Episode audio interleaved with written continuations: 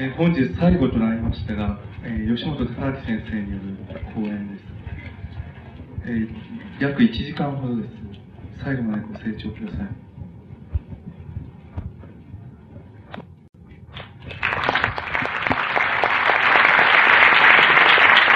えー、吉本えー、今日あの現現代史はこれからあのどういうふうに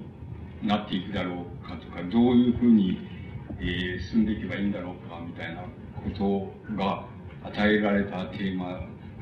のようようなんです。でしかしあの、えー、あのそういうふうなことは誰にもわからないのであってその知っていうの一般的に文学の創作ってのは全部そうですけどもその時にその詩人が一番関心あることがあの主題なりそしてそのモチーフもやはり一番その関心のあることがあのモチーフになって作られるっていう以外の原則は何もないのであってまたあの、えー、価値価値観からいきましてもそのこういうふうになものを表現したその作品が一番その価値があるんだとかこれは価値がないんだとかいうその基準もそういう意味合いではあの何もないんだっていうふうに言うことができます。ただ要するに無意識にたくさんの詩人たちがその作った詩がそのある時代的なパターンを形成するかもしれないっていうことはあるんですけれども、それはあくまでも結果的なことだっていうふうに思います。で、あの、ここら辺のところが批評っていうことの一種の罠であって、陥りやすい罠であって、これは批評家っていうふうに言われている人が批評する場合も、あるいは詩を書く書く人がその批評をする場合でも同じことで、あの、同じように陥る罠なように思われます。つまり、そういう意味合いでは何も、あの、言うことはないし、あの、価値の工業をつけることもできないっていうのが、あの、本当のところだっていうふうに思います。で、あの、そこで、その、まあ、その、付け加えて申しますと、僕はなんかその、えー、ただでさえサブカルチャー風にその、現代史を締め上げてるっていうふうに言う評価もあるくらいですので、全然そういう、あの、まして詩がこれからどうなるかなんていうふうに、えー、言うつもりは所存が少しもありません。ありません。それで、今日はそこで考えてきたんですけど、考えたんですけど、結局、詩は過去に、あの、どうあったかっていうことを、あの、ちょっとお話してみたい、みたいに思ってまいりました。つまり、あの、過去にっていう意味合いは、もう、あの、とてつもない過去にっていうことで、あの、発、言ってみればその発生的過去って言いましょうか。死が発生する時の、まで遡った過去において、死っていうのはどういうふうに考えられたかっていう話をちょっと、あの、してみたく思ってまいりました。で、あの、す、つまり、あの、死を発生のところで、あの、考えた場合に、えっ、ー、と、どういうふうに考えられていたかっていうと、まず、死とは何かっていうことですけども、その時、その時には、あの、死っていうのは、何て言いますか、あの、ある、その、気配、つまり、どう言ったらいいんでしょう、その魂の気配みたいなものですけども、魂の気配みたいなものがあった時に、それをよく察知することができるかどうかって、察知するっていうこと自体が、あの、詩であったっていうふうに言うことができます。これは言葉に表現するかしないかっていう以前の段階であって、あの、ただ気配のようなものがあった場合にそれを察知できるっていう、あるいは察知するっていうこと自体が詩を、詩の行為であるっていうふうに考えられた、考えられていた、いたっていうことが、言うことができます。でも、これ、あの、ここから始まりまして、大体あの、言葉を使って、あの、他人、言葉を使って対象に対して、あるいは他人に対して、その自分の思っている、その自分の魂のありが、ありかって言いますか、それをつけてしまうって言いましょうか。他人に強制的であれなんであれ、とにかく言葉を使って他人に、その自分の魂のあり、ある、ある場所っていうのをあのつけてしまうっていうことが、大体、あの、言葉が介入した場合の、その詩の表現だって、これは、あの、言ってみれば、あの、平安京の少なくとも末期頃までは、一種総門、つまり、例えば恋愛の場合には総門っていう形で、その、人としてその存在した、その存在の仕方なわけです。で、これはあの、うんと、うん、そう思っていうのは、要するに言葉を使って相手に自分の、あれをとにかく無理やりにもくっつけてしまうっていうこと、つまり自分の心のありどころをくっつけてしまうっていうのがそう思うっていうことであって、ここら辺までが多分あの、お我々の歴史の中でその、なんて言いますか、あの、つまり宗教的な感情、つまり仏教みたいなものが入らない以前におけるその、つまり起源に近いところでの、あの、死に対する考え方、あるいは死的な行為っていうものの、まあ、なんて言いますか、上限と下限だっていうふうに考えられます。これ以降の問題になりますと、あの、もう少し別の、つまり、あの、本格的な世界、あの、宗教感情っていうのが入ってきまして、また別様なものになっていきます。ですから、あの、まだ、あの、我々がその宗教的な感情って言いますか、あの、宗教的な感情、自然感情はあるんですけども、宗教としての宗教っていうようなものを持たなかった時代の、あの、死とは何かっていうのは多分、そういうところに要約されるっていうふうに、あの、言うことができると思います。で、あの、ここで、その、問題になるのですけども、えっ、ー、と、なるのはどういうことかって言いますと、その、それじゃ死の精神って言いましょうか。死の精神っていうのはどういうふうに考えられていていたかっていうことが、あの、問題になるわけです。で、その、この死の精神っていうのは、どういうふうに考えられていたかって二つあると思います。一つは、あの、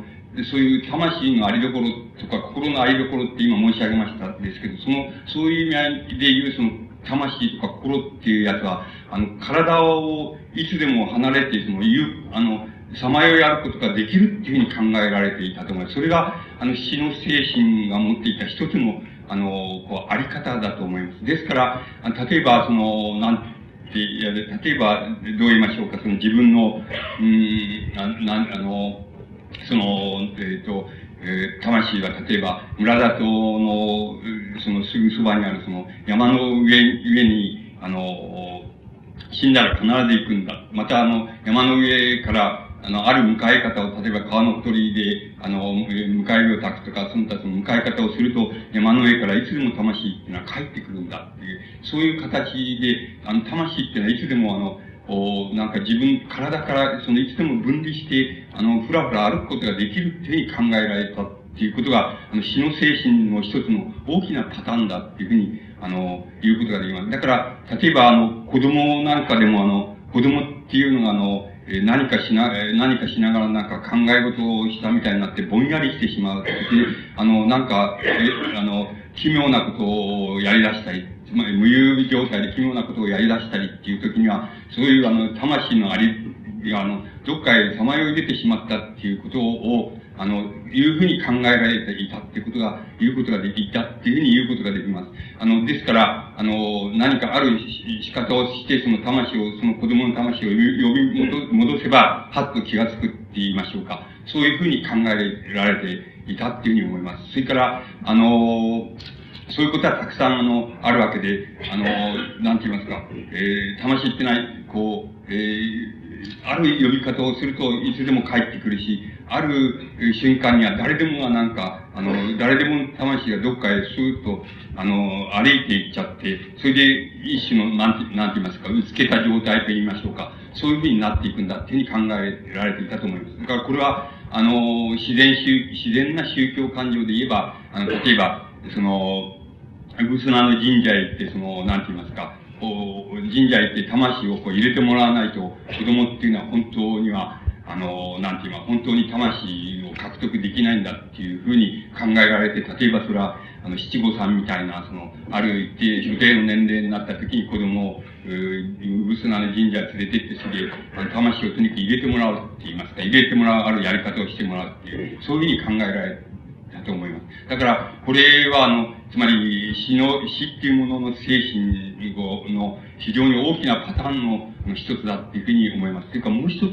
あの、大きなパターンがあります。それは何かって言いますと、その、えっ、ー、と、あの、魂っていうのは、その、転生、つまり、あの、反復、あの、山の上からやってきたりとかっていう意味の向こうからやってきたりとかっていう具合に、その、とどまっているところから、いつでもやってこられたっていうこと、それからやってこられてはまた向こうへ行ったっていうのは、そういうことを、つまり、何回も転生するって言いましょうか。あの、転生するっていうようなことが、あの、考えられていたと思います。これはやはりあの、死の精神にとって非常に重要な、あの、要素であったように思われます。で、例えば、その、そういう話っていうのは伝説っていうのはありますけども、例えば子供が、あの、つまり、あの、悲しくて悲しくて仕方がないんだけど、子供が死んでしまったっていう場合に、あの、なんて言いますか、子供、死んだ子供のその手のひらになんか、その字、字を書いておく。そうするとその、えー、そうすると、その子供は誰かのところに生まれ変わって誰かのところに行ってるはずなんで、そうすると誰か、今度は生まれてきた、新しく生まれてきた子供の手な手のひらを見ると、その同じ印がついてるっていうようなことがあって、そうすると、その印がついてる人に、つまり生まれ変わったんだ。つまり魂がその、歩いてってまたそこへ入ったんだっていうふうに考えられて、そういう話っていうのはいくらでもあるわけです。つまり、そういう、例えば、極端なこと言いますと、そういうふうにして子供に、あの、悲しくて子供がどこに生まれ変わってくるかと思って、その印をつけておいたらば、ある大名のうちに、えー、生まれ変わってきて、大名の息子の手のひらを見たら、その、その同じ印がついていた。そうすると、その、その印をその、消すにはその、死んだ子供の墓の土をこう、こうま、まぶさなければその、その印は消えないっていう、えー、言い伝えがあって、そして大名家からその、密かに、あの、お前の子供のその、死んだ墓土をくれないかっていうふうに言ってきたっていうのは、そういう話っていうのは、その日の話っていうのは、あの、いくらでも、あの、見つけ出すといくらでもある、あるわけです。つまり、これは言ってみれば魂っていう、つまり、魂っていうのはこの場合には死の、死の精神なんですけども、あの、死の精神っていうのはいつでも、その、転生して繰り返し、その、生まれ変わってくることができるっていうなのが、あの、重要な、あの、なんて言いますか、考え方の、おなんて言いますか、パターンだっていうふうに、パターンの一つだっていうふうに思います。つまり、あの、この二つが、あの、言ってみれば起源のところ、あるいは発生のところで考えられる、あの、死の精神であるわけです。で、この死の精神っていうのは、それじゃ、あの、どういう現れ方をしたかっていうことを少し、あの、もう少し詳しく申し上げてみます。で、それには、あの、いくつかの類型があります。で、その一つの類型っていうのは、ちょっと今、言いましたように、その、なんて言いますか、あの、死の精神っていうのは、つまり魂というのは、その、自由に、あの、肉体を離れて、それで、あの、移行することができるんですけど、どこへ、とどまる場所っていうのは決まっていて、その、とどまるのはどこかっていうと、それは、大抵はその、あの、村里の外側にある、その、まあ、割合に目立つような山の頂に、それは、えー、あの、頂にその、えー、魂がふらふら空いて、そこに集まるっていうことが一番多いことなんで、まあ、ましてその、その人、人がその、の生身がその、死んだ時には必ずこの魂が山の頂のところ、ところに集まって、あの、いつでもとどまっている。それで、いつでもある仕方をして迎えに行くと、いつでも帰ってきて、あの、帰ってきてまた、あの、自分の、家へやってきたり、あるいは他の人のところにその、入れ替わって生まれ変わったりするっていうようなことが、あの、信じられていたっていうことがあります。で、あの、それが一つの大きな、その、なんて言いますか、あの、死の精神にとって一つの大きな型、大きなに類型できるその、分類できるその大きなタイプの一つなわけです。で、この場合にその、何が、つまり、現在風に言いまして何が問題になるかって言いますと、それじゃ何、えっ、と、その、たま、えー、ふらふら歩いていくその、目に見えない魂、魂なるものは、のの、その、山のてっぺんなら山のてっぺんとその、こちらの村だとその、結ぶその、なんて言いますか、結ぶあるいは媒介するというふうに考えられているのは何かって言いますと、それは、あの、大抵はあの、山の頂の、頂にあるその、大きな石とか、あるいは山の頂に生えてる樹木とか、あるいは村外れの森の中の目立つような木だとか、そういうようなのが大体その媒介するっていうふうに、えー、あの、つまり、山とその、こちら側とを、あの、自由にふらふら行き来するその、その死の精神のその、すごく範疇、範囲にとってその、何が媒介するかってそういう、あの、石とか、それから目立つ木とか、そういうのが媒介するっていうふうに、あの、考えられて、あの、いたと思います。で、これは、あの、な、これは今風に言いますと何が重要かっていうと、あの、死の、つまり死の精神っていうのが、初めてあの、形態、つまり形です。つまり形態っていうものについて、その、初めてある、その、なんて言いますか、認識っていうのを獲得したっていうことを、を意味していると思います。つまりこの形態、えー、形態感覚と言いましょうか。形態認識と言いましょうか。これが今の、つまり山の頂にその魂が自由に行けるっていうような、そういうあの考え方の一番大きなあの意味だろうというふうに思われます。つまり、あの、その場合、この場合の形態っていうのは、尖ったものとか、あの棒、棒のようなもの、あるいは樹木のようなものっていうようなものが、この場合のその、なんていうか、目立つ形態なんですけど、つまり、た、た、魂がその、運ばれ、その、それに乗っかることができる形態なんですけども、いずれにせよこの形態っていうことに、初めてその、死の精神が、あの、気がついたっていうのは、あの、この、つまり、山の頂のところに魂は、あの、近くの山の頂のところに魂がいつでも集まっていて、あの、そこでいろいろなことで、こう、世界を作ったりして、また、あの、いつでも帰ってこれるっていうふうに考えられた方の、そういう考え方の一番大きな、あの、問題だと思います。つまり、その形態認識、あるいは形態感覚っていうのを死が初めて、あるいは死の精神が初めて獲得したことの、まあ一つの兆候だっていうふうに見ることができると思います。で、もう一つ、その、もう一つ、大きく分類されるその分類のされ方があります。それは、あの、やはり、あの、死の精神、つまり、魂っていうのは、いつでも、あの、なんて言いますか、海の、なんて言いますか、向こうの方に、その、いつでもふらふら歩いていくことができると、行くことができると。海の向こうの方に何かが、あの、まあ、島でも何でもいいんですけども、まあ、一種の、なんて言いますか、やっぱり魂の集まるところがあって、で、そこにいつでもふらふら行くことができるんだ。また、そこからすぐ、いつでも帰ってくることができるんだっていう認識が、もう一つ、あの、非常に大きな、その、死の精神のあり方としてあったように思われます。つまり、あの、この場合には、その何が、例えば、いその、なんて言いますか、魂の行きを乗せて、その行き来する、その媒介になるのかって言いますと、その、その場合には、この場合には、あの、その、空を飛ぶ鳥っていうのが、あの、大体その、なんて言いますか、魂が行き来する場合に、それを乗せて、その、あの、つまり、媒介することができる、その、えー、ものだっていうふうに考え、考えられていたっていうふうに思います。で、あの、この鳥、この場合にもその鳥が、まあ、例えばそれは、あの、狩りであっても、つまり、あの、いわゆる、渡り鳥、つまり好調であればいいわけです。つまり季節によって、こうなんか、あの、繰り返し帰ってきたり行ったりっていうする、あの、鳥ですと、一番よく、なんて言いますか、あの、魂を乗せやすいし、また帰ることが一番よくわかりますから、あの、だからそういうものが主としてその魂を乗せる鳥だっていうふうに考えられていたと思います。それは、あの、狩りであったり、あの、白鳥であったり、その他いろいろだったりするでしょうけども、言ってみれば、その渡り鳥みたいなもの、つまり校長みたいなものが、それを媒介するっていうふうに考えられていたのは、あの、海の向こうのところに魂がいつでも行けるし、また帰ってこれる。つまり、死の精神がいつでも海の向こうと行き来することができるっていうふうに考えられた場合の、その媒介物になったのは、その鳥であったっていうことが言うことができます。で、このことはその一体何を意味するのかっていうふうに、今、今風に、現在風に考えてみますと、多分僕の理解の仕方では、あの、つまり空からの、上からの空、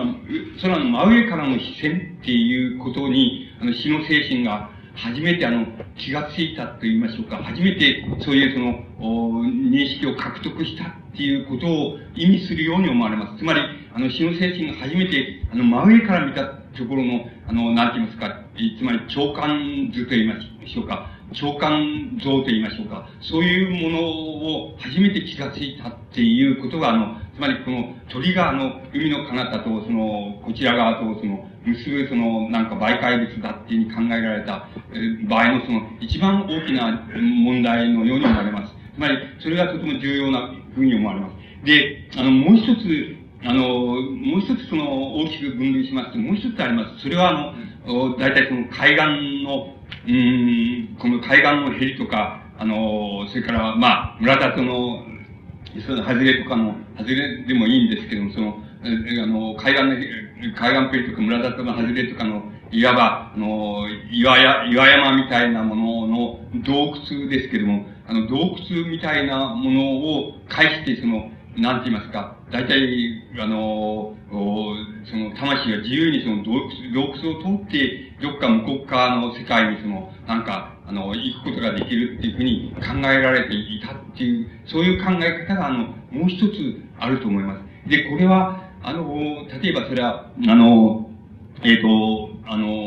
例えばアイヌなんかのその、なんて言いますか、こう、認識にはそれがいつでもあるわけです。つまり洞窟、海岸の洞窟の向こうの、向こうの方に、やっぱり、現、こちら側のその村の風景とか、それとそっくり同じ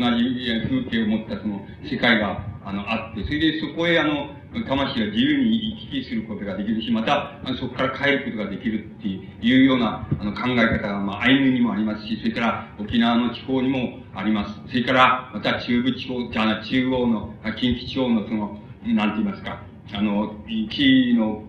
紀州のその熊野みたいなところにも、あの、そういう、あの、考え方っていうのがあります。例えば、あの、この神話なんかで言いますと、その、神話の中で、あの、古事記っていうのは、その、えー、なんか、い、い、い、いざなみの御事で、いざなみの御事、いざなみの御事が、あの、火の神を生んだ時に、その、おことを焼かれて死んでしまう。そしてその死んだ向こうの国って、あの、死んで葬られたところはその、あの、紀伊の国の、あの、熊野の有馬村だっていうふうに、記載していますけど、その有馬村っていうところに行きますと、今でも海岸、えあの、襟のところに洞窟があります。あれ、あの、それで、あの、その、それが、あの、い、い、いざなみの御事が通った、その、岩屋だみたいな伝説があります。それで、その伝説の真偽っていうのは、あの、いいわ、どちらでもいいわけですけれども、ただその、海岸ペリのその、岩、あの、岩穴とか、それから、あの、村里の外れの岩山の、に、あの、こう、うがたれたその穴とか、そういうものを、ホラー穴とか、そういうものを通って、そして、あの、魂って自由に、どっか向こうの国、向こう側のところに、あの、行き来することができて、また帰ってくることができるっていうふうに考えられていたと思います。つまり、あの、この場合には、あの、また、この死の精神にとって、その、今風に言いますと、何が重要なのかって言いますと、あの、僕はその、なんて言いますか、あの、光だっていう気がします。つまり、あるいは、光と、影と言ってもいいんですけども、光と影の認識あるいは感覚と言いますか、そういうものをあの、死の精神っていうようなものがあの、初めて獲得したことをあの、意味すると思います。この場合に、その向こう側の、コラ穴を通って向こう側にある世界と、こちら側の世界とを結ぶものは、多分、あの、光だっていうふうに思います。つまり光が結ぶんだ。それで、もっと言えば、あの、太自然光ですから、太陽の光っていうのが、それを結ぶんだ。それで、媒介するんだっていうふうに考えられていたっていうふうに思います。ですから、あの、これは、今風に言いますと、なんて言いますか、あの、光と影っていうものの、あの、認識っていう、あるいは感覚っていうようなものを、あの、死の精神が非常に大昔に初めて、あの、獲得したっていうことを、あの、意味すると思います。で、あの、ところで、大体その、死の精神の、その、あの、なんて言いますか、行動半径とと、行動様式って言いましょうか。私的行為のその行動様式と行動半径っていうのは、今の大きく分類しますと、今の三つに、あの、尽きると思います。で、あの、大体この三つの類型に分けられるものが、言ってみればその起源のところ、あるいは発生のところにおけるその死の精神のあの行動の様式を意味しているっていうふうに僕には思われます。ところでその余計なことですけれども、あの、この三つの類型のうちで、どれが一番古いのであろうかっていうふうに考えますと、僕の理解の仕方では、あの、なんて言いますか、あの、海岸の洞窟、あるいは村里の外れのその洞窟を通して、魂は自由に、どっか向こうの魂の集まるところと、その、自由に行き来できるっていうふうに考えた考え方が多分一番古いような気がいたします。その次に、あの、古いのは何かって言ったらば、あの、山の、村里の外の山の頂みたいなところに、あの、なんて言いますか、魂が集ま集まるところがあって、そことあの、自由に行き来しているんだっていう考え方っていうのが、その次に古いんだろうっていうふうに思われます。で、あの、一番新しいのは多分、あの、多分、ん、なんて言いますか、その、海の向こうに、あの、なんか、その、なん、どっか魂の集まるところがあって、そこから自由に行き来できるっていういう考え方、これは多分新しいんじゃないかっていうふうに思われます、思われます。で、これは、もしかすると、山の場合と逆かもしれませんけれども、あの、これは、えー、よくよく確かめてみないといけないんですけれども、しかし、そういうふうに、あの、言うことができるようにも思われます。つまり、あの、山の頂に、あの、なんか魂が自由に行き来できるっていう考え方っていうのは、つまり、これは山に、ある意味でその山に住む人と、それから、あの、里に住む人と、もっと言えば、農業、農耕平地で農業、農耕をやる人と、それから、えー、山のところで、あの、狩りをやったり、えー、木こりをやったりする人たちですね。そういう人たちとの、あの、なんて言いますか、違いと、それから交渉が始まったって、始まったっていうことが、あの、どっか元のところにあって、そういう考え方が出てきたっていうふうに思われます。それから海の向こうからっていうことは、あ多分、あの、なんて言いますか、海の向こうから例えば、あの、稲作みたいなものを、あの、運んできた、あの、運んで、その、お上陸してきて、あの、兵器に住み着いたっていう、あの、そういう人たちの、あの、持ち運んできた、あの、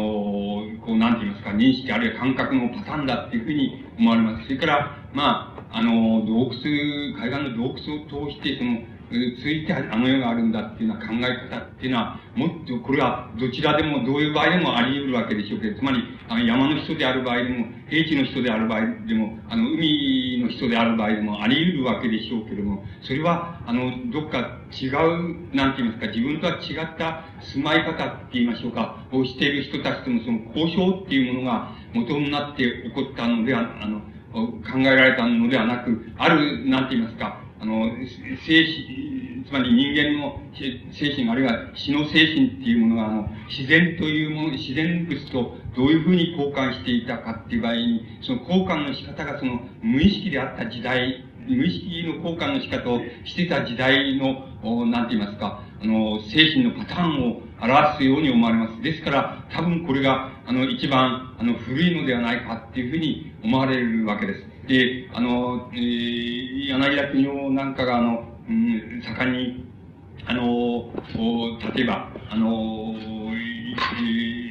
え、なんて言いますか、そういうことを山の頂に、その魂が、あの、集まって、それでまた帰ってくることができたっていうのを、いうパターンをとても、あの、自分の、なんて言いますか、学問、民族学のその、非常に基礎に据えているわけですけども、あの、この、このパターンが今申し上げましたように、必ずしもその、なんて言いますか、ただ一つのパターンではないわけなんです。それで、またもう一つ、あの、例えば、これ対抗するわけではない、したわけではないのですけれども、例えば、折口忍って人は、あの、海の向こうに、あの、なんか、その、魂が集まるところがあって、また帰ってくるんだっていう考え方を大変強調して、あの、これが我々に相当固有な、あの、考え方なんだっていう、あの、かん、いう、その、学説をその、その、出しています。しかし、あの、これも多分、あの、唯一なものではないように思います。つまり、あの、これでもって尽くせるもんじゃないっていうふうに思います。これはあの、あの、山の頂にそういうパターン、あの、魂の行くところがあるっていう、そういうパターンと、あの、ある意味でその、なんて言いますか、並列するものでありますし、あの、どちらか、あの、どちらかが正しくて、どちらかがそうじゃないっていうようなことはとても言えないことで、両方ともあったもんだというふうに思います。それで、わずかに言うことは多分、あの、時代が、あの、だいぶ違いましょうっていう、あの、違うことじゃないでしょうかっていうことと、もしかすると、いわば、あの、種族が違うかもしれませんっていうふうなことが言えることであって、それで、しかし、どいずれか一方がその、唯一のパターンだっていうふうに言うことはできないように思われます。それあの、うん、例えば、柳田国夫は、に、東の物語っていうのがありますけれども、東の物語の語り手であったその、あの、佐々木貴殿っていう人が、のことを、あの、例に挙げていますけれども、佐々木貴殿っていう人が、あの、娘さんが亡くなった時にその、夢を見たと。それでその、夢を見、あの、その、夢を立て続けに見、見た、見たんですけど、その、夢の、最初の夢ってのは何かっていうと、自分の娘がその、どっか山の、あの、中腹の道のところで道に迷って、あの、なんか道を探し求めて迷っていたっていう、そういう夢を見た。それで2番目に、まあ、30日頃、あの、見たのは、その、なんて言いますか、自分の娘が、あの、山の上のところの空中を、あの、すいすいと飛んでいく夢を見た。それで、その時に、なんか、あの、追いがけ、牛のあの、牛、牛がその、メロディーが聞こえたってそれで、娘はその姿、その宙を飛んで、どっか向こうの方へ行ったっていうふうに、山の方へ行ったっていう、そういう夢を見たっていうふうに言ってます。それからまた、40日頃、40日ぐらい経った頃に、また夢を見たと。それは、どっか、あの、橋、橋の、なんて言いますか、途中でその、娘と出会った。それで、娘が、お前今、どこに住んでんだ？っていうふうに、あの、聞くと、娘が、自分は今、その、早知根の、早知根っていう岩手県にある山ですけど、早知根の山の頂のところに住んでいるっていうふうに、住んでいますっていうふうに娘が答えて、それで、えー、消えたっていう、そういう夢を見たっていう話を、柳田国夫は、あの、伝えています。つまり書いています。で、これなんかは、つまり、えー、もちろん無意識のうちに、その、山の向こう、あの、頂のところに、その人間の、なんて言いますか、魂が自由に行き来できるっていう、そういう考え方が、もともと潜在的にあったから、そういう夢を見たんであって、それは言ってみれば、あの、えー、あの、信仰って言いますか、あの、そういう考え方のその、大きなパターンを意味してんだっていうことから始まりまして、柳田国を、あの、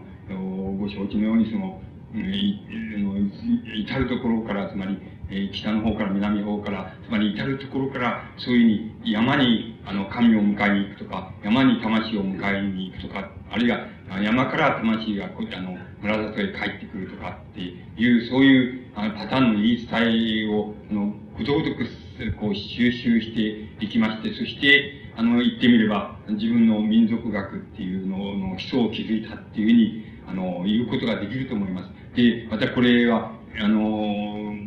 森口さんっていう人は、今度は逆でその、うこう最初の体験から言えば、その、自分の体験から言えば、その、なんか、えー、紀州のその、熊野大王崎のところの、なんか突端に立って海の向こうを見ていたら、その、なんて言いますか、自分のなんかふ、ふるさとって言いましょうか、魂のふるさとみたいなのはあっちの海の彼方にあるんだっていう気が、ものすごくその突然そういう気気も気持ちになったそれで、あそこは、つまり、その海の向こうが要するに、母の国であって、それで、その自分たちが、その母親を離れて、その、やってきたって、やってきたという、その、なん。て言いますか、体験がその、無意識の時間の向こうに、あの、あって、それが自分の無意識、自分の無意識の中を規制しているもん。だから、こういうふうな感じに襲われたに違いないっていうことから始まりまして、一生懸命にその、なんて言いますか、海の彼方にその、なんて言いますか、魂の集まるところがあるっていう考え方の、その、なんて言いますか、その、パターンとその、電子言い伝えっていうのを、その、なんて言いますか、えっ、ー、と、えー、あの、集めて、それで、えー、これは、堀内さんのその、国文学と、それから、の民族学のその、なんて言いますか、学問的基礎を固めたっていうふうに、あの、考えることができます。で、あの、ところで、あの、これもまた、あの、唯一の、その、なんて言いますか、その、魂の行き場所と言いましょうか、行動範囲の唯一のパターンではないのだって。で、あの、僕の理解の仕方では、もう一つその、今言いましたように、あの、海岸の洞窟とか、岩穴とかっていうようなものを通じて、で、魂がそこを通って向こう側に、あの、自由に行き来することができるし、それで、その向こう側にはやっぱり同じような世界があの、こ、こちらの、こちらの村里の風景と同じような風景があってっていうのは、そういうパターンがもう一つありまして、それでこの、このパターン、このパターンもまた、なかなかにあの、なんて言いますか、捨てがたいって言いましょうか、捨てがたいものとしてあるように思われます。で、この三つのパターンっていうものを、あの、こう、類型づけますと、大体において、日本の、なんて言いますか、詩の、なんて言いましょうか、その精神と言いましょうか、詩の行動様式、あるいは私的行為の行動様式が、その、たどるその、なんて言いますか、類型っていうのは、あの、せるように思われます。つまり、このように尽くされた、その、なんか、その精神の類型っていうものは、あの、現在、えー、つまり、えー、現在どうなってるか、あるいは、あの、その、なんていう、仏教が、それ以降仏教が入ってきた、来てからどうなったのかっていうようなことの問題っていうのが、多分大きく、あの、規制してあるんだっていうふうに思われます。で、あの、つまり、大雑把な言い方をし、あの、してしまいますと、あの、仏教っていうのは、言ってみれば、なんて言いますか、こういう、その今申し上げました、その三つに類型づけられる、その、えなんて言いますか、その、私的行動様式、あるいは私的繰り返しのパターンに対して、あの、一種の、あの、なんて言いますか、つまりこれは二つあるんですけど、二つの面があるわけです。その、一種の継承って言いますか、受け継ぎっていうことと、受け継ぎっていうことと、それから切断っていうことと、あの、両方をやったっていうふうに思われます。だから、だいぶここでもって、あの、えっ、と、日本の私的精神って言いますか、私的行動様式っていうのは、あの、大、大変革を受けたっていうふうに言うことができると思います。これは、あの、仏教入った時、ことに仏教が一般的に入った、つまり一般的にサブカルチャーとして入って、あの、こう、ルフされてきたとところで、あの、大きなその、なんて言いますか、この、発生地点にあったその、あるいは起源の地点にあった日本の私的精神の行動様式っていうのは、大きな変革って言いますか、変化を受けたっていうふうに言うことができそうに思われます。で、その変化って何かって言えば、一面ではその、そういう魂のが、こう飛び交っていって、それでまた帰ってくるっていう言い方って、つまり考え方に対するその、切断っていうことです。つまり、どうして切断かって言いますと、それは仏教が、つまり繰り返し、あの、人間に生まれ変わったり、動物に生まれ変わったりして、この世に生まれ変わってきて、また、あの、一生涯の苦を繰り返すっていう、繰り返すっていうのは叶わないじゃないかっていう、こういう苦を繰り返さない方法っていうのはないのかっていう、つまり、これアジア的貧困が生んだって言えば生んだものですけど、生んだ宗教的なその要請に応えるために仏教っていうのはできてきて、つまりヒンズー教から発達したわけですって、その仏教はそれに対して、あの、大丈夫だと、あるやり方をすれば、あるややり方をすれば、この、なんて言いますか、普通再びこう苦しいこの世に帰ってくることはいらないんだ、いらないで、あの、なんか、無常の楽土っていう、楽土に魂が一着きりで、でも帰らなくて済むんだって、楽土に住むだけで、帰らなくて済むんだっていうことが、そういうことができるんだっていうのが、あの、つまり仏教におけるその、なんか切断の大きな意味だと思います。で、あの、もちろん、あの、ヒンズー教でも繰り返し魂が帰ってくる、あの、ヒンズー教が発生する基盤も同じことであって、あの、もちろん、あの、オセアニアから、その、アジアの、その、海岸ペリですね、つまり、編集地区とか、それからこの、えー、北アジアっていうの、やっぱり、えー、海岸地区ですけども、そういうところ、あるいは島ですけども、そういうものを一体に全部同じような、あの、こう、に、つまり、えー、私的行動様式の認識がもちろんあったわけで、あの、インドでももちろん変わりないわけです。それで、えー、それに対してその、つまり現世っていうのは苦であるという、貧困であり苦であるっていう、そういう苦であるのにどうしても、その生まれ変わってこなくちゃならないとか、あの、その動物に生まれ変わってこなくちゃならないとか、そういうその生まれ変わりってきて、また苦を繰り返すっていうことを、どっかで切断したいっていうことが、あの、仏教に大きな、の大きな要請の一つであるわけで。で、仏教はこの切断を成し遂げたっていうふうに思います。だからもう、すでに仏教がされ、あの、あれ、あの、日本に許された時もそうなんですけども、もう、あの、繰り返し魂が帰ってこなくていいと、その、その、つまり、10万億とか西方、西方浄土か、あの、そういうようなところに、あの、非常に楽天的な、その、場所があって、魂は一度そこへ行ったら、もう帰らなくていいんだっていうふうな、いあの、信仰が一つ行われたと思います。で、もう一つの信仰の行われ方は、それじゃあそこへどうやって行くのかっていうことなわけですけれども、どうやって行くのかっていうことは、つまり、ある修練の仕方をした人に導かれればそれは必ず行けるっていう考え方をしたと思います。その修練っていうのは何かって言いますと、あの、自分の意識状態を割合に、あの、死に近いところまで、あの、意識状態を修練によって、訓練によって、肉体的なあの、訓練によって、その、持っていけるっていうのは、そういう修練を積むっていうことが、いわば仏教的な僧侶って、坊さんのその、修行の眼目でありまして、だから、ですから、あの、そういう眼目でもって自分の意識状態を、あの非常に死に近いところの、そば、直前のところまで持っていけるっていうことを、あの人工的に持っていけるっていう修練を積んだ人は何ができるかっていうと、イメージとして、つまり、あの、イメージとしてその落土って西方浄土って言いましょうか、その落土のイメージっていうのを思い浮かべることができるっていうことです。つまり、思い浮かべてそこをその、歩いてくることができる。つまり、死後有効をすることができる。これも、あるいは別な言い方をしてもいいんです。マンダラの世界を歩いてくることができるっていう、そういう修練をするって、そうするのが僧侶であって、その僧侶に導かれて、それで導かれれば、その必ずその西方浄土に行って、それで、あの、浄土に行って、それでもう帰ってくる必要はないんだと。この苦しい、あの、現世に帰ってくる必要はないんだっていうのが、あの、仏教の大きな眼目であり、僧侶たち、つまり仏教の専門家たちの大きな修練の眼目であるわけです。で、あの、これに対し、これは日本に入ってきても同じであって、この意味では、あの、日本のその、起源、あるいは発生点におけるその、私的行動様式っていうのは、そこで大きな切断を受けたっていうふうに、言いっぱなしっていうふうに切断を受けたっていうことは非常に、あの、確かないことのように思われます。でも、あの、それだけでは、あの、なかなかあの、つまり土着すること、入入り込むことができ、つまりサブカルチャーのところまで入り込むことができませんから、あの、もちろんあの、発生点、起源におけるその、えー、私的行動様式、あれ、指摘精神の行動様式っていうのを、あの、たくさんのパターンでその、継承したっていうこともあり得るわけです。例えば、あの、その山に登る、えー、風習の中に柳田国はその、それをたくさん集めていますけれども、あの、4月8日にその山に登って、その山に登って神様をその迎えに行ってくると。それで迎えに行ってきて神様を連れてきて、里まで連れてくると。そうすると、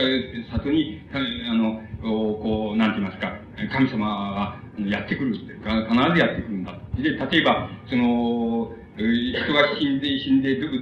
山の方に行く場合に、一年目には山の、まあ、元のところに魂がとどまって。そこへ、その、あの、例えば山へ登って、そこへ行くと、その場所へ行くと、何か知らないけど、その先ほどの知的精神の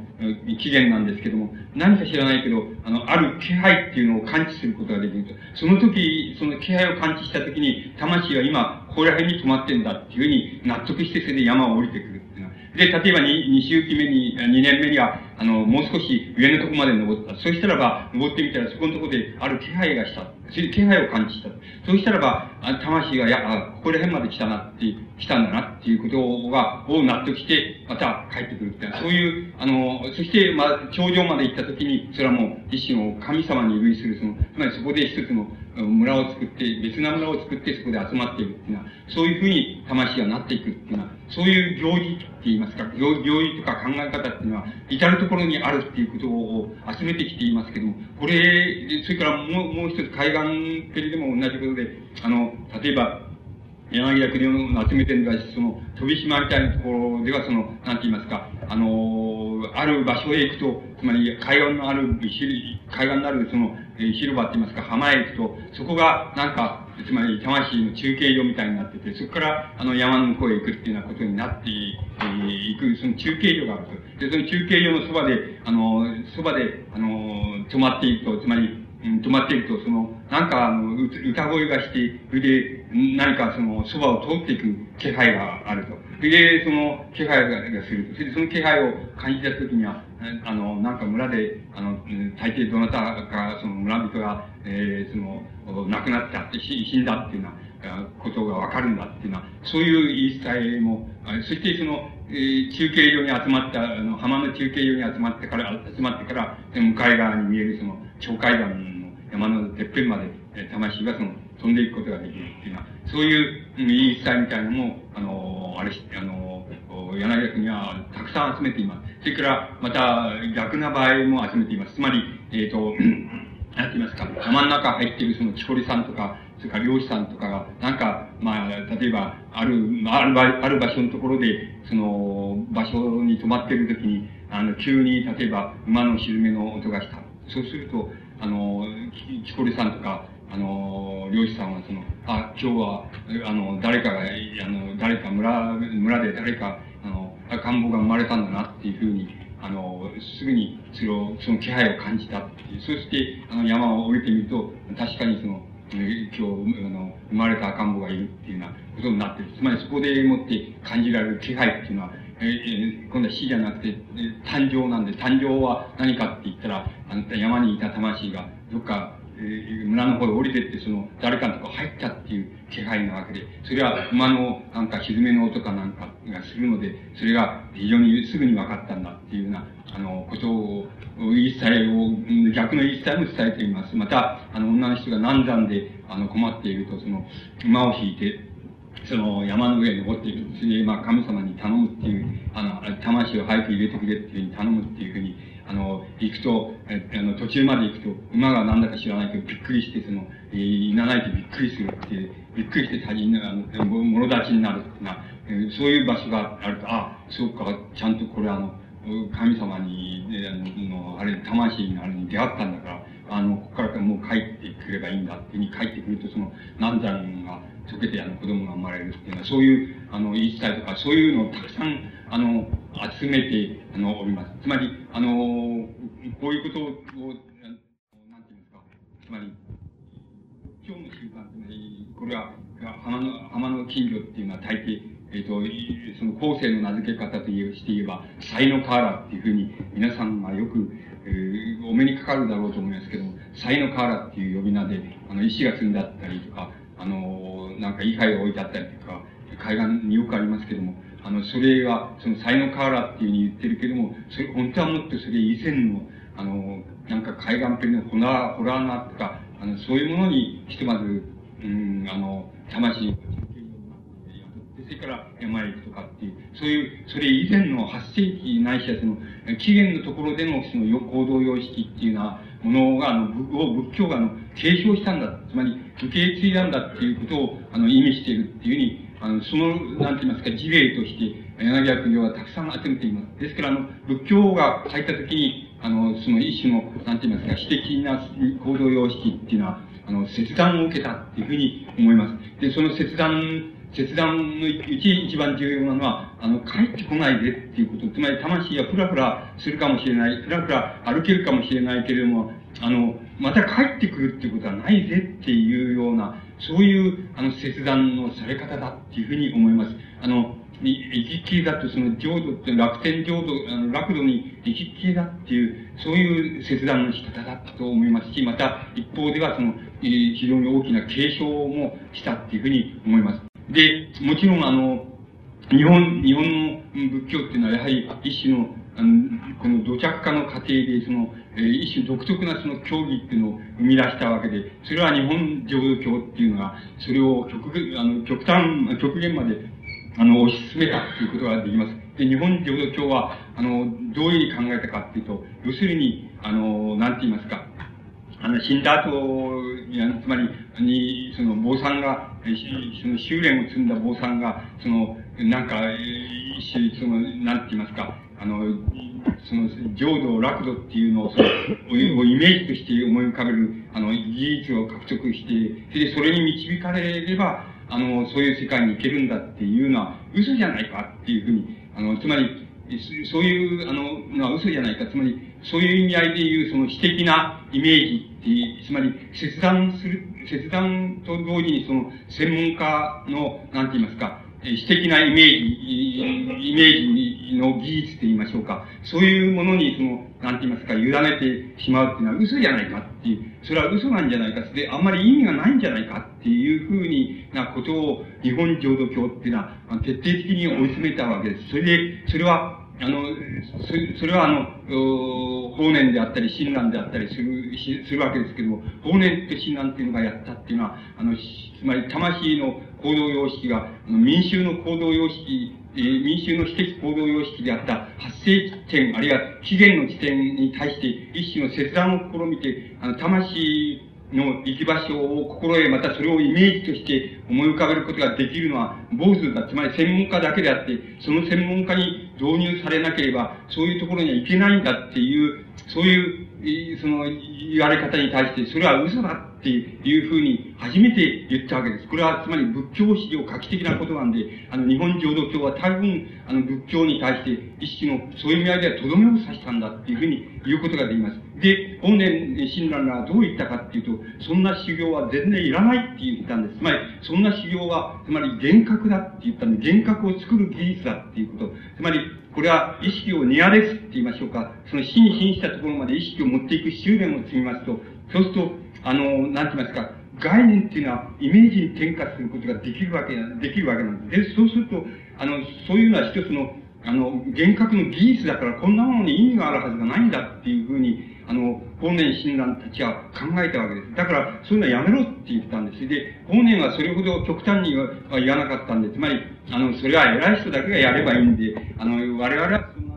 言わないことだから、要するに、我々はただ、その、ある言葉を唱える。それはその言葉は何かと言えば、その楽天浄土の宿主って言いますか、主だと言われている人の名前をその唱えるっていうことで、唱えれば、そうすればすぐにそういう場所に行く、あれが得られるっていうふうに、得られる、誰でも得られるんだっていうふうに、そういうふうに変えたわけです。そういうふうに言ったわけです。診断っていうのはもっと徹底的にやったわけです。つまり、あの、大体その、修行なんかしたり、その、善行を積んだりっていうのは、そういうのはダメなんだって言ったんで、そんなことをしたら、あの、浄土へはいけませんよっていうふうに言ったわけで、親鸞は言ったわけで。で、親鸞はそうじゃないって、そんなことをしたらダメなんだって。つまり、あの、善人ですら往生すら、悪にはなおさら往生するんだよっていうことを言ったわけです。つまり、あの、一切修行したら、だ、それは、なんでダメかって言ったら、自力だからダメだって言ったんです。つまり、自力の修練だからダメだ。つまり、あれ、もし、あの、楽天浄土なるものがあるとすれば、それは、はるかに大きい規模のものだから、こんなものは自力、人間が修練したら得られるなんて、いとか、そういう、いけるとか、そんなもんじゃないと。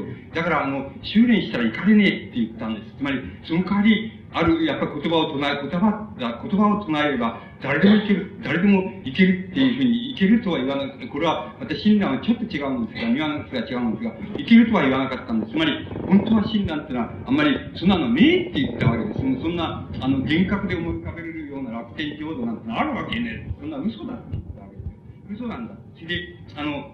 嘘なんだけど、ただ、要するに、誰でも、あの、つまり、いつでもその、なんて言いますか、いつでもそういう楽天浄土に行けるっていう、ある場所っていうのを、あの、占めることができるっていうふうに言ったんです。それは、あの、言葉、ある言葉つまり、浄土の宿主である、その、うん、人の、ものの、その、仏のその言葉、え、名前をその唱えれば、あの、浄土じゃなくて、その浄土へすぐに行ける、ある場所っていうのを獲得することができるっていうふうに言ったわけです。それで、あの、そういうふうに言ったんです。で、いわゆる浄土なるもの、あるいは、仏教が言ってる浄土なるもの、あるいは密教が言ってる修練によって得られるその幻覚が作り出す浄土っていうのは、いかに豊かな、その、イメージのように見えても、こんなものは嘘だって、嘘で意味はないっていうふうな言い方をしたんです。で、あの、それで、もっぱらその彼は、仏教、つまり仏教をはみ出していったわけです。つまり仏教を解体していったわけです。で、そんなもんじゃないですよって、そんなものはないですよ、大体。それで、意味がないですよ、大体その、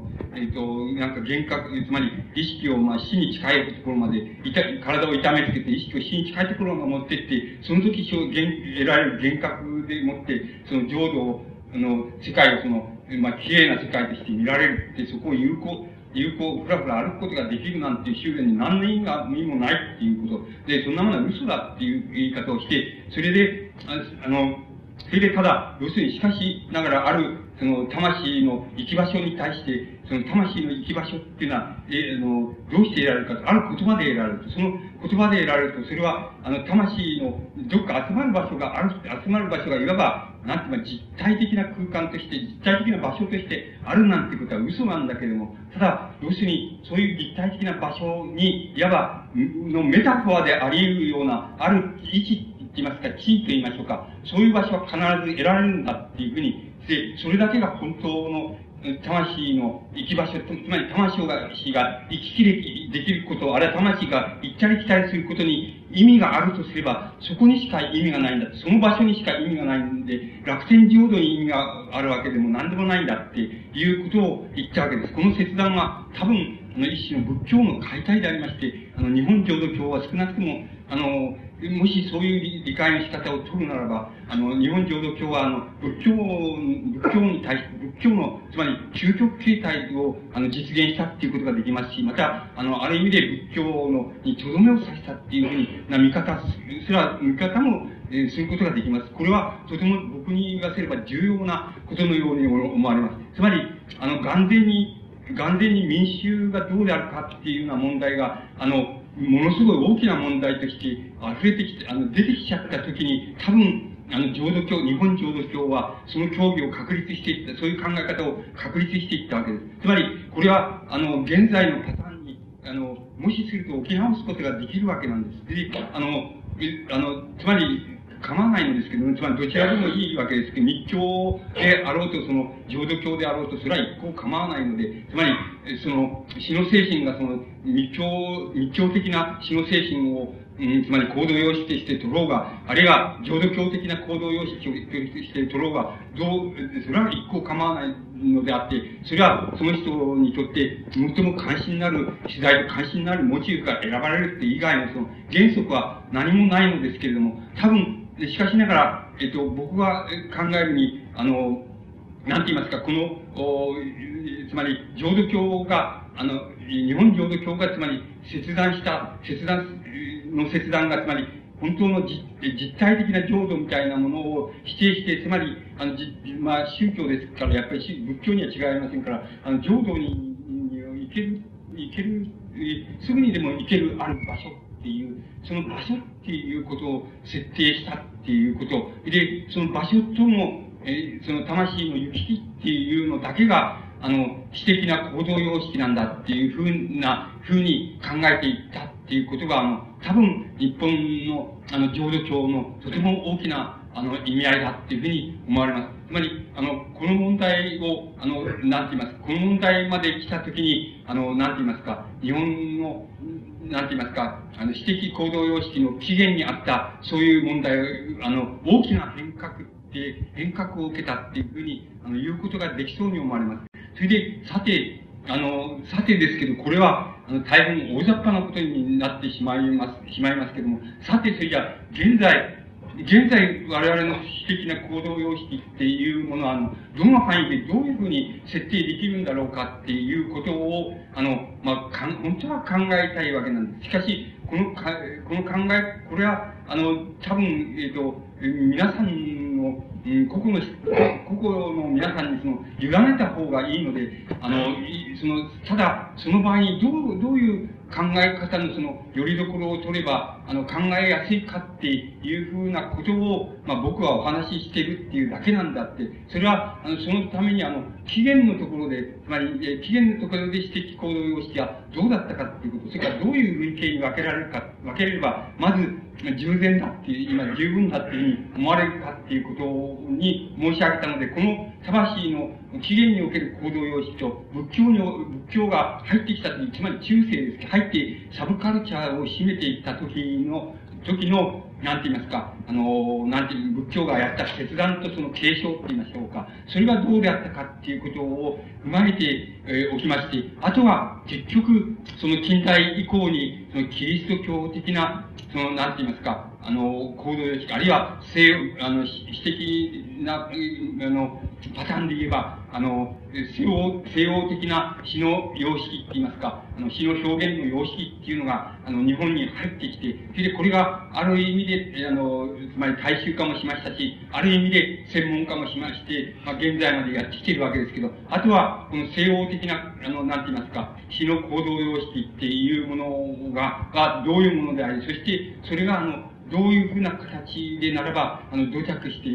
きたかっていうこと。それから、あの、ここまでは土着してきたけれども、これ以上はまだ本当は土着していないよっていうのがあるとすれば、それは何なのかっていうこと。あるいは、もはやすでに、あの、それらすべての問題を全部、あの、なんて言いますか、全部解体するように、あの、魂の、その、つまり、どっかに、その、行き場所がある、行動の様式があるっていうようなことすら、全部、その、なんか、あの、解体尽くしてしまっているか、どうかってこと、あるいは現在、そうなってしまっているかどうかっていうこと、そういうことが、あの、言ってみれば、日本のあの、近代史以降の問題であります。現代史以降の問題であり、そして、あの、もっと小刻みに言いますと、現在の詩の問題であるように思われます。で、僕はわかりませんけれども、つまりそれに対してどうすればいいのかっていうことはすこぶるわからないわけですけども、あるいは自分の、自分のやり方だけだったらよくわかるんですけども、こう普遍的なやり方っていうのはどうすればいいんだっていうようなことは